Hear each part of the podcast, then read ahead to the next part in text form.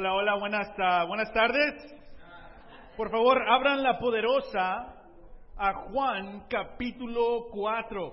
Juan capítulo capítulo 4. Vamos a comenzar inmediatamente. Vamos un poco retrasados, pero por, por, buenas, uh, por buenas razones. Amén. Uh, aprecio mucho el corazón eh, de Daisy de poder compartir vulnerablemente a su vida, su corazón. El tema de hoy es visión.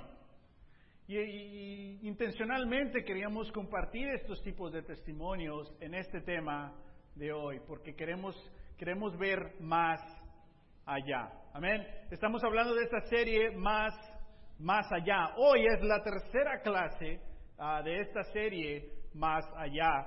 Comenzamos con la serie hablando más allá del conformismo, en nuestro estudio de la historia y las profecías que Jesús cumple uh, cuando se uh, habla con esta mujer. Después hablamos de esa mujer un poco, más allá de la rutina, la rutina personal, más allá de la rutina religiosa. Hoy vamos a hablar más allá del horizonte, teniendo fe, teniendo visión. Y concluimos esta serie la próxima semana con la clase Más allá ya. Estamos en Juan capítulo, capítulo 4, más allá del horizonte. Jesús llega y habla con esta mujer a un lado de un pozo de agua. Sabes, hay también ahí mucho simbolismo, el por qué Jesús llega intencionalmente a hablar con esta mujer a un lado de un pozo de agua. Y si eres soltero o soltera, tienes que poner atención aquí porque grandes cosas ocurren al lado del pozo, pozos de agua. ¿De qué estamos hablando? En Génesis 14, 24, Abraham ya está en su vejez y él quiere que su hijo Isaac encuentre a una esposa y manda un criado. ¿A dónde? A un lado de un pozo de agua. Y es ahí donde Isaac se le encuentra la esposa a Isaac. Isaac no encontró su esposa, le encontraron esposa a él, porque en veces necesitamos ayuda. Es bíblico. Y ahí, en, el, al lado del pozo de agua, conoce a, encuentra a la futura esposa, Rebeca. En Génesis 29, Jacob conoce a su futura esposa a un lado del pozo de agua, en Génesis 29. En Éxodo 2, Moisés, después de huir de Egipto, encuentra a su esposa Séfora a un lado de un pozo de agua. Es decir, bíblicamente, Génesis, Juan 4, hay algo más allá en el encuentro de Jesús con esta mujer a un lado del pozo de agua. Es decir, que en el Antiguo Testamento hay hay un noviazgo, un futuro matrimonio que se inicia a un lado de un pozo de agua. Y de nuevo encontramos ese simbolismo en por qué Jesús está hablando con esta mujer a un lado del pozo de agua. Amén. Ahora algo gratis ahí para, para nuestra comunidad soltera. Si recuerdas lo que compartió Daisy sobre su esposo, compartió de su carácter.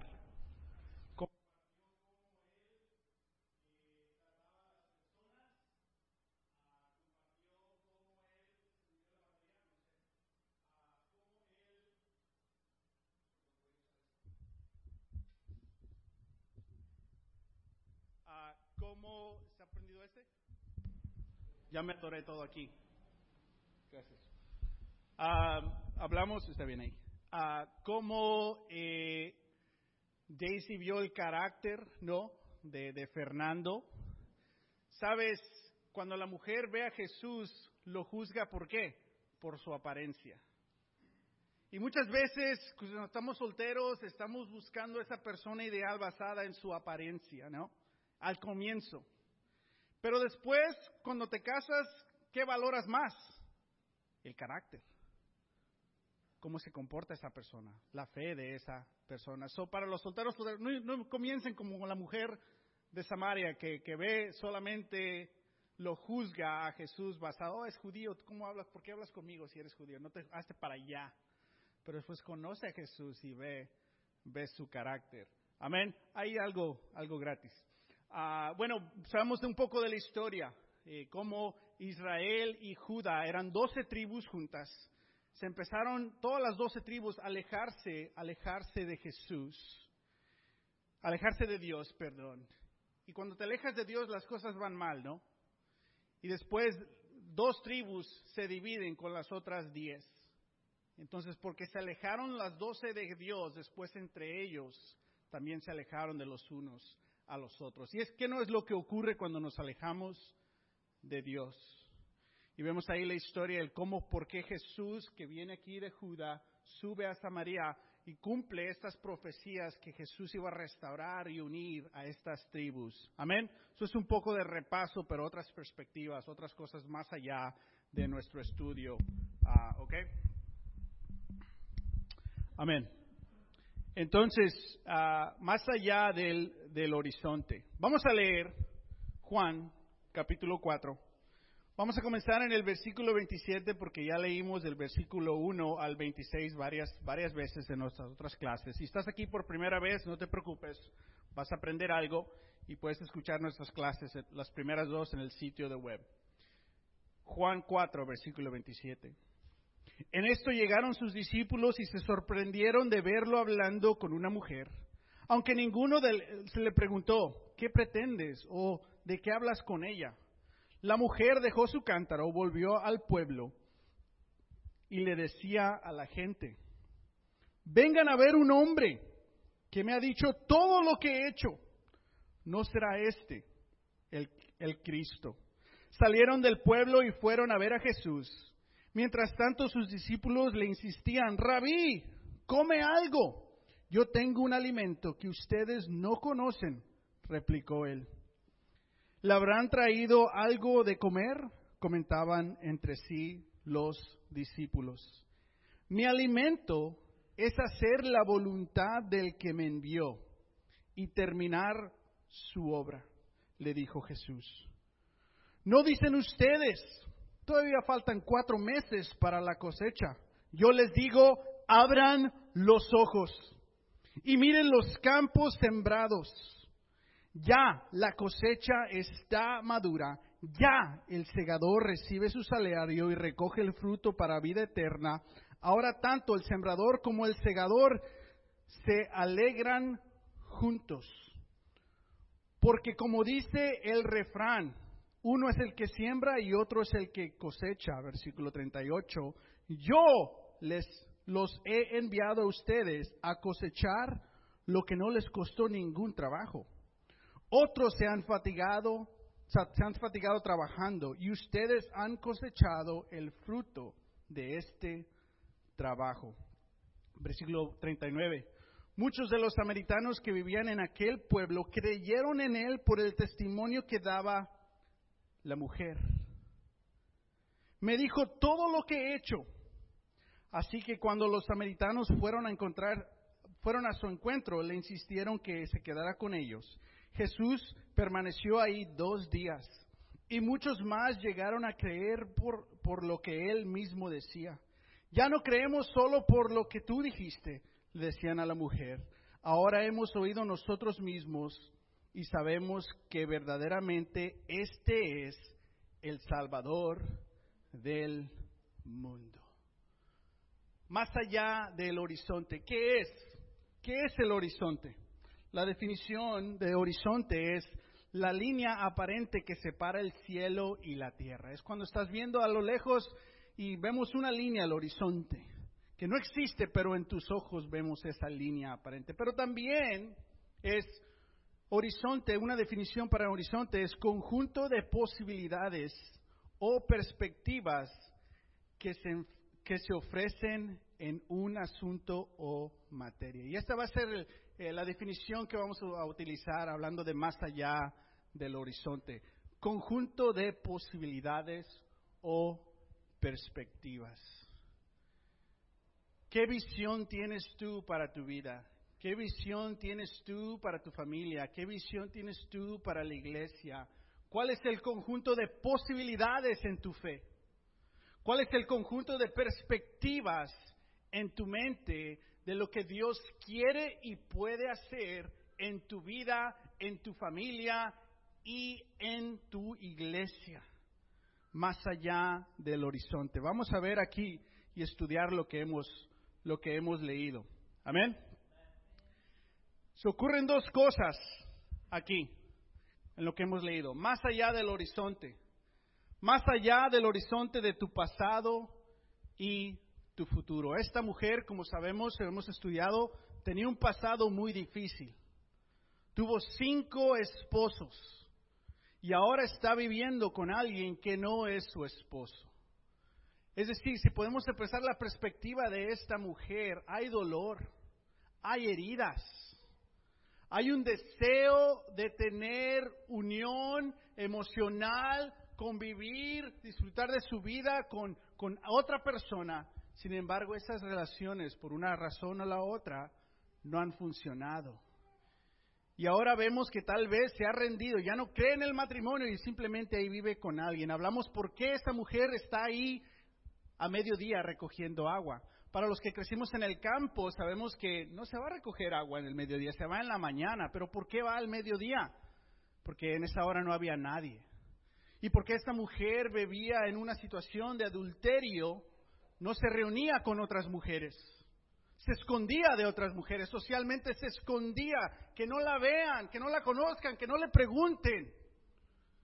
Y es lo que hace el pecado en nuestras vidas, ¿no? Nos aleja de personas, cambiamos nuestra rutina, cambiamos nuestras amistades, porque ese pecado empieza a manejar y esclavizarnos. Y esta mujer está ahí sola, pero a través de Jesús, ahora esta mujer tiene una oportunidad de ver más allá del horizonte de su pasado y de su futuro. Pero también vamos a hablar con los doce discípulos. Más allá del horizonte, entiende tu valor en su iglesia. Es un tema que hemos hablado el mes de junio en nuestras medias semanas. Estos doce llegaron ahí y se preguntaban, ¿qué está haciendo Jesús hablando con esta mujer? Y nadie le decía nada. ¿Por qué no? Tal vez leemos eso y pensamos que ellos eran críticos de Jesús. Tal vez no, tal vez ya después de varios años de entrenamiento con Jesús no cuestionan la voluntad de Jesús. Se sorprenden, pero es buen sorprender. Oh, ¿qué, va a hacer? ¿Qué está haciendo? Es otra manera tal vez de, de verlo. Pero vamos a ver estos dos puntos, el pasado y el futuro de esta mujer. Y cómo, cómo tu pasado siempre está con nosotros. Siempre hay esas heridas, ese recuerdo, esa culpa tal vez si no eres cristiano. Y si eres cristiano, esa acusación del enemigo por esos errores o cosas que has hecho o vivido. Y en veces ese pasado dicta tu futuro, limita tu horizonte, limita tu fe, tu visión de las posibilidades que pueda hacer Dios. Porque tú ves atrás y dices, no, es que yo soy así. Hoy queremos ver más allá del horizonte de tu pasado y de tu futuro. Y para estos, para, para, para estos oh, doce religiosos, ¿no? estudiosos, seguidores de Jesús, ellos no entendían lo que estaba haciendo Jesús, pero empiezan a ver más allá. Entonces vamos a ver estos dos, dos puntos. Primero hablamos de la mujer.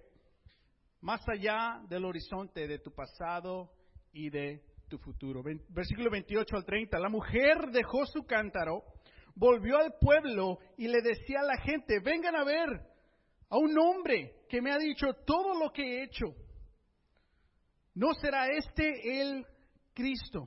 Salieron del pueblo y fueron a ver a Jesús. Mientras tanto sus discípulos le insistían, Rabí, come algo y todo eso ocurrió, ¿no? Pero después vamos a brincarnos ahora, hablando igual de la mujer. Versículo 39. Ah, Muchos de los samaritanos que vivían en aquel pueblo creyeron en él. ¿Por qué? Por el testimonio que daba la mujer. Me dijo todo lo que he hecho versículo 41. Dice, y muchos más llegaron a creer por, en él por lo mismo que él decía. Ya no creemos solo porque tú me dijiste, le decían a la mujer, ahora hemos oído nosotros mismos y sabemos que verdaderamente este es el Salvador del mundo. Es decir, a través de esta mujer, ¿qué hace ella? Ella ve más allá del horizonte de su pasado y de su futuro. A pesar de ese pasado doloroso que ella tenía y que tiene, Jesús le cambia la perspectiva, le cambia la mente, le cambia las posibilidades que ella puede hacer. ¿Y qué hace ella? Corre hacia el pueblo, de ese mismo pueblo del cual se, se había escondido toda su vida, de ese mismo pueblo del cual se había alejado en toda su rutina. Ahora corre hacia el pueblo. Y en esos días los, hombres usualmente se, reunían en, la entrada del pueblo porque ahí se hacían las decisiones, ahí estaban los ancianos y ahí se la pasaban platicando. Y llegó a ese grupo de decisiones tal vez, diciéndoles, se me hace que encontré al Cristo. El hecho que esta mujer ahora está dando un testimonio de Jesús a un pueblo que la ha rechazado. ¿Quién hace eso? Eso solo es posible por Jesús. ¿Qué de tu pasado te limita en la posibilidad de tu futuro? ¿Qué error de tu pasado en tu matrimonio, en tu vida, en tus finanzas, no sé, te da miedo tal vez tener fe otra vez en esa área? No dejes que tus errores del pasado dicten lo que Dios puede hacer para ti en el futuro. Jesús cambia la vida de esta mujer. Y ahora ella, ¿qué es su testimonio? Este hombre me ha dicho todo lo que he hecho. ¿Qué ha hecho esta mujer? Cosas buenas, dignas, dichosas de honra y reconocimiento. No, no, no, al contrario. ¿Qué fue compartir ella? Fue compartir su vida de caída, su vida de pecado, diciendo, este hombre no me conoce y sabe todo de mí. Y los hombres cuando escuchan decir esto a esta mujer, ¿qué piensan ellos? Pues, ¿qué va a saber de mí? Sin embargo, a pesar del pasado de esta mujer, vemos las posibilidades que Jesús les da para su futuro. ¿Cuál es el plan de Dios para tu futuro? ¿Qué, ¿En qué está, en qué, está sembrando Jesús? ¿Qué está, qué está, qué ha hecho, qué, qué, está sembrando Jesús en tu corazón, en tu mente, en las últimas semanas, en los últimos meses? Que quiere Él que haya una cosecha en tu corazón. ¿Cuál es el plan de Jesús para tu vida? ¿Cuál es la posibilidad? Cuando Jesús piensa en ti, ¿qué posibilidades se le vienen en la mente a Él sobre tu vida? ¿Son las mismas que tú tienes? ¿Cuál conjunto de posibilidades quieres? ¿Las tuyas para tu vida o las de Jesús para tu vida? Creo que todos podemos decir, yo, yo quiero las posibilidades, el conjunto de posibilidades que Jesús tiene para mí, ¿no? Y esta mujer ahora es el vehículo, es el instrumento de la salvación de toda una comunidad al punto que los, las personas empiezan a creer que tal vez sí es el Cristo por el testimonio de esta mujer. ¿Cuál es tu testimonio? ¿Cuándo fue la última vez que compartiste tu testimonio? En veces nos, no, compartimos nuestra fe porque nuestra mente está, ¿cómo, ¿cómo, le digo? ¿Qué le digo? ¿A dónde lo invito? y ahí en tu mente pierdes la batalla. Tal vez es simplemente compartir tu testimonio. Te voy a decir lo que yo he hecho. Te voy a decir quién soy en verdad sin Dios. Te voy a, te voy a compartir mi testimonio, mis pecados. Eso impacta a la gente porque no es un testimonio religioso, es un testimonio honesto. Amén. Y a todos nosotros nos impacta más la honestidad que religión, ¿no? Y este hombre viene y trae, esta mujer llega y trae este, este mensaje.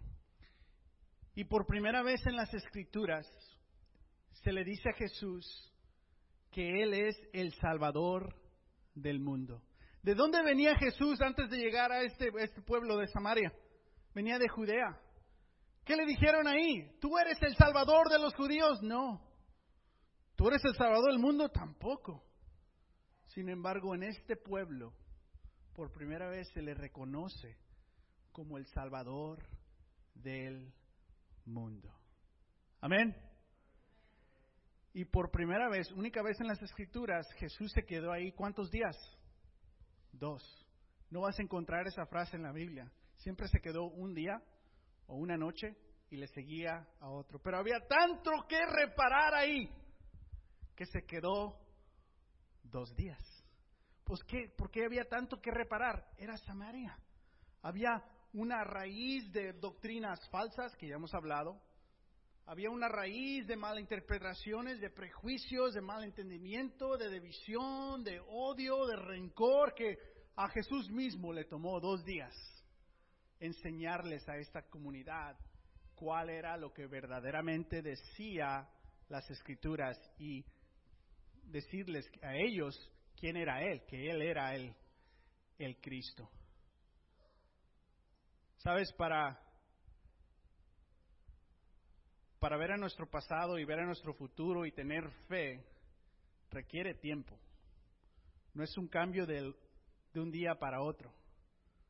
Y si a Jesús mismo le tomó dos días, y al pueblo no solamente le creyeron a esta mujer, pero después le creyeron a Jesús y después hicieron un gran reconocimiento, ¿no? Reconocieron algo muy clave. Ahora te creemos a ti, pero ahora que lo escuchamos hablar a Él, ahora le creemos a Él. Gracias, pero mi fundación ahora está en Él. Y como iglesia es parte de nuestra visión, ¿no? Enseñarle a la gente que tenga su relación con Jesús basado en las escrituras. No queremos ser otra, otra iglesia en la cuadra. Queremos enseñar a las personas que tengan su relación con Dios. Y nuestra madurez, nuestra, nuestro, nuestro, nuestra relación con Dios sigue creciendo a través del tiempo. Y es lo que nos ha compartido Daisy, ¿no? que aprendió algo en los estudios, tomó la decisión de bautizarse. Aprendió algo y luchó con algo como adolescente, perseveró. Llegó a la universidad, aprendió algo más, perseveró. Ahora está casada y va a aprender mucho más y perseveró. Dios tiene un plan. Sus posibilidades siempre son buenas para nosotros. Amén. Entonces, no dejes que los errores de tu pasado definan la posibilidad del futuro. Amén. Que Dios quiere para ti. Ahora, entiende tu valor en su iglesia, más allá del horizonte. Como compartió mi esposa, estamos celebrando nuestro segundo aniversario con la iglesia, ah, el mensaje, ¿no? Y cuando estás casado y tienes aniversario, empiezas a reflexionar un poco, ¿no? ¿Qué han sido estos años? Y después empiezas a pensar hacia adelante, ¿qué, qué, qué más podemos hacer? ¿Qué, ¿Qué, nos falta? ¿En qué queremos crecer? ¿Qué, qué queremos lograr? Y todo eso. Y, y en ese proceso estamos como, como iglesia, ¿no? En el mes de junio hemos estudiado los miércoles, este te abre los ojos con Él. Evaluemos nuestros primeros dos años como iglesia. ¿Qué ha funcionado? ¿Qué tenemos que mejorar? y, y veamos al futuro, ¿qué quiere hacer Dios con nosotros? Iglesia, ¿quieres tener líderes de adolescentes?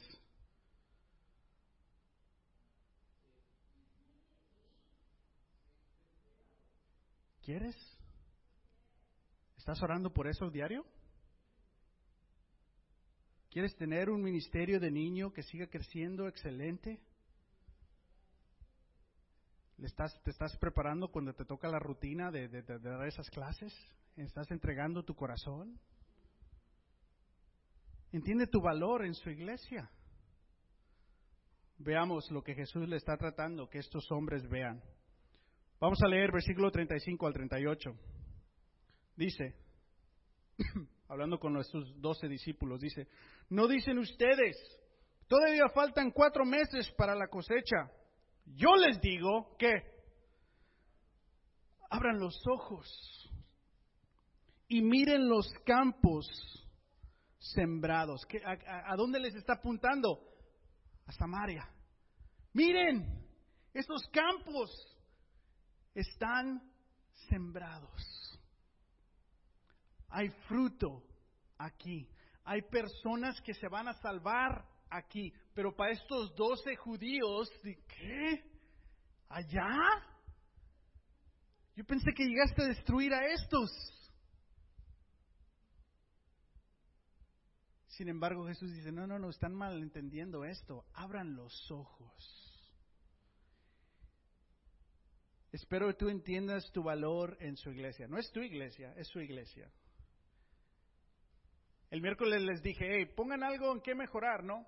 Y gracias porque lo pusieron ahí en sus notas. Pero vi algo un poquito, un tema que me asustó un poco. Este deseo de que quiero esto para mí. Sabes, nosotros no estamos aquí para que la iglesia nos sirva. Nosotros estamos aquí para servir a la iglesia. Es algo totalmente diferente. Y si todos tenemos esa mente, nosotros estamos aquí para servir a la iglesia. La iglesia no está aquí para servirme. Nosotros estamos aquí para servir a la iglesia. Es decir, estamos poniendo los unos a los otros primero y podemos seguir construyendo esta iglesia. Amén. Tenemos que entender nuestro valor. Y Jesús dice, abran los ojos, ustedes no ven que estas personas están abiertas.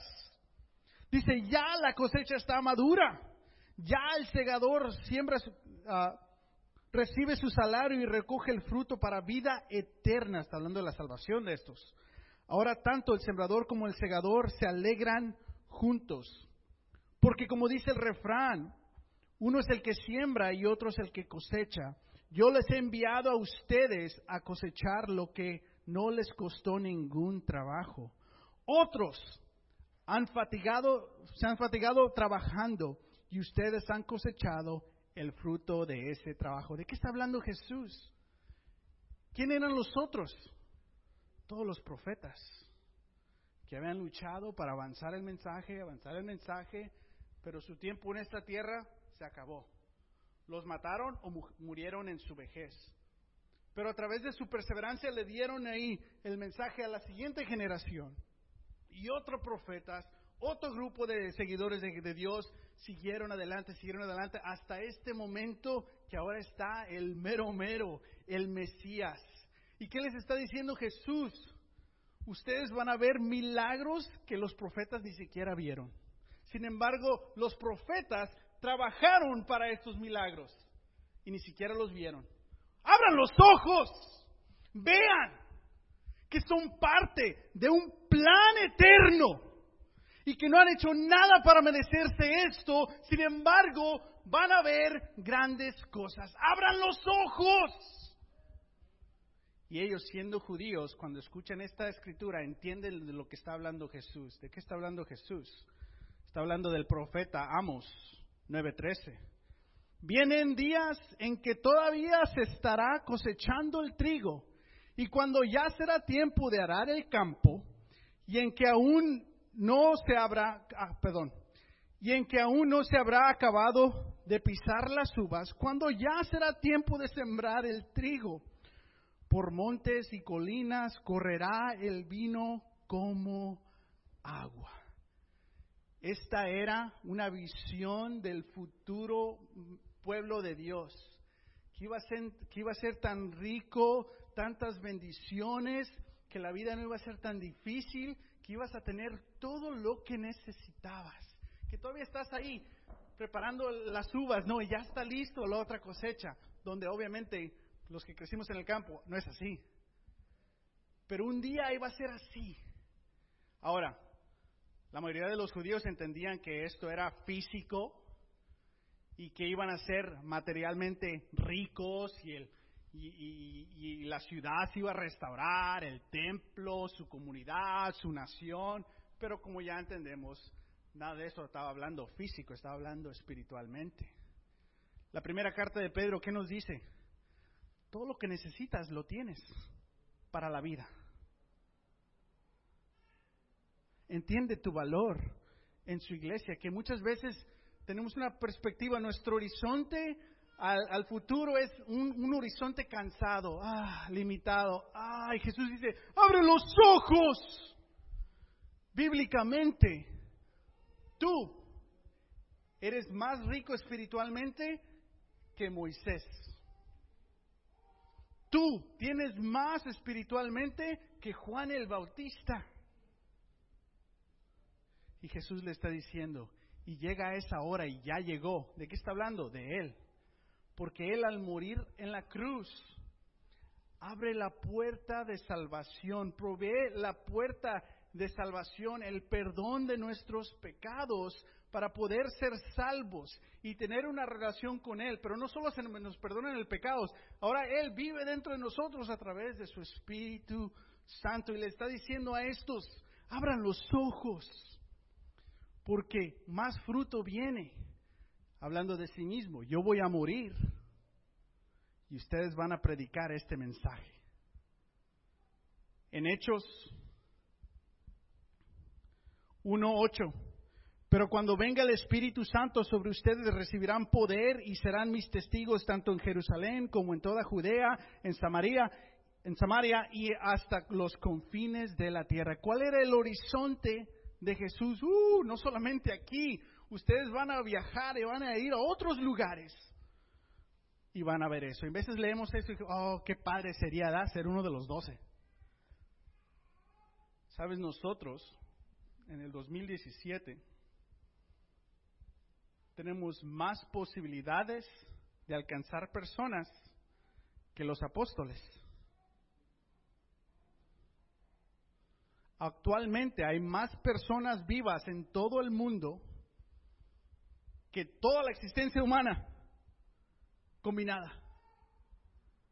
Es decir, hay más personas que están alejadas y separadas de Dios que ninguna otra generación. ¿Qué está pensando Jesús?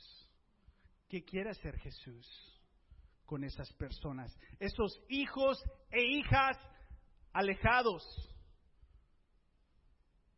separados de Él y tal vez separados de unos a otros. El corazón de Dios se conmueve y Él dice a, su pueblo, abran los ojos, entiendan su valor en mi iglesia.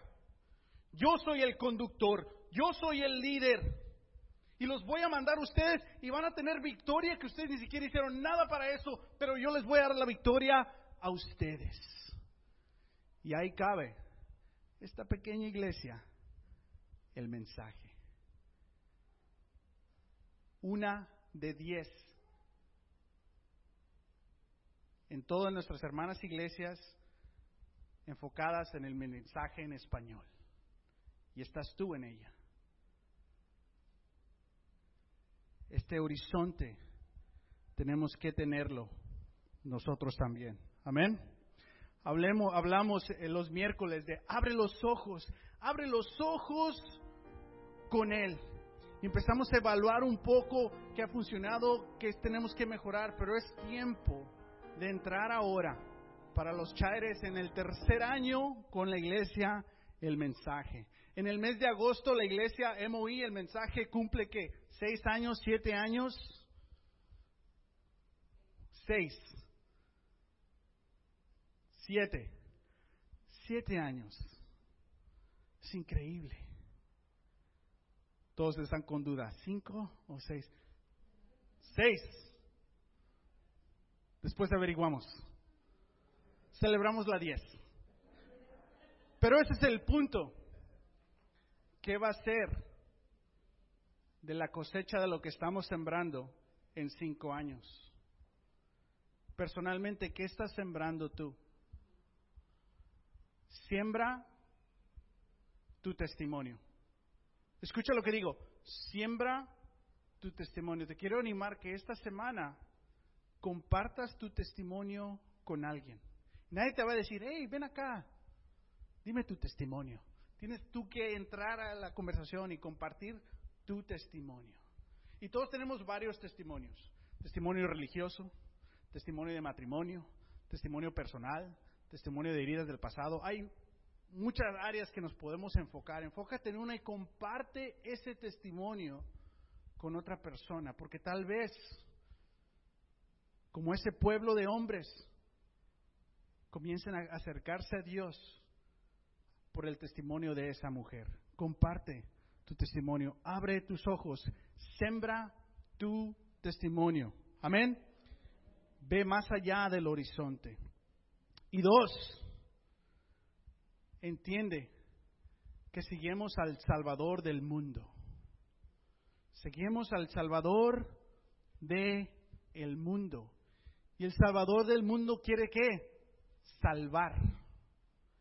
Y para nosotros tenemos que abrir los ojos y ver la visión de la iglesia, el mensaje en los próximos cinco años. ¿Cuál es nuestro horizonte de la iglesia, el mensaje en los próximos cinco años? ¿Cuál es el conjunto de posibilidades o el conjunto de nuestras perspectivas de lo que quiere y puede hacer Dios en los próximos cinco años en la iglesia, el mensaje?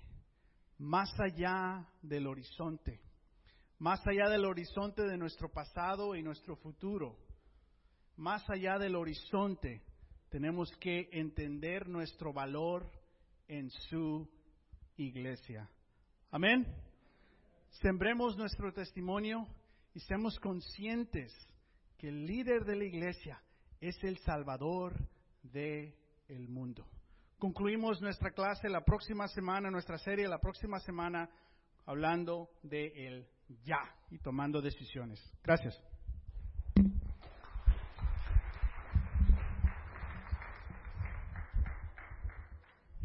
Gracias Martín por este de verdad compartir con nosotros tu corazón uh, y llevarnos a las escrituras, ¿no? De, de, poder hablar de más allá del, del horizonte, de lo que me pongo a ver o de lo que estaba reflexionando un poquito, es de cómo Jesús animó a sus discípulos a que abran los ojos, vean más allá del horizonte y para todo esto, para que ellos puedan entender su propio valor en la iglesia de Dios.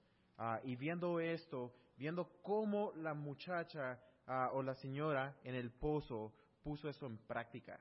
Uh, un versículo que de verdad me animó mucho, un, un, detalle que vi en el versículo 28 cuando dice que la muchacha dejó su cántaro para ir a dar su testimonio. Ella fue al hoyo a llenar el cántaro, pero dejó el cántaro. Entonces, lo que me retó y también de lo que estás diciendo es cómo nosotros podemos a veces no compartir nuestro testimonio por excusas que ponemos. ¿Qué voy a decir? ¿Cómo le voy a decir? ¿Me va a rechazar? ¿Qué voy a decir? ¿No le va a importar? ¿Me va a juzgar? Podemos poner esas otras excusas, pero tenemos que dejar el cántaro para ir a sembrar nuestro testimonio porque es nuestro testimonio, es lo verdad de lo que nosotros somos que vamos a poder ayudar a otro pueblo a cambiar. Y nosotros como iglesia, como el mensaje, estamos tratando de avanzar este pueblo. Este es nuestro pueblo. Hay que ir, hay que abrir los ojos, hay que ver más allá del horizonte y hay que saber nuestro propio valor en la iglesia de Dios.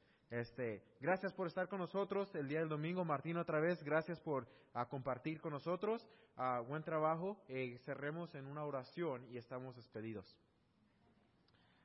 Adiós.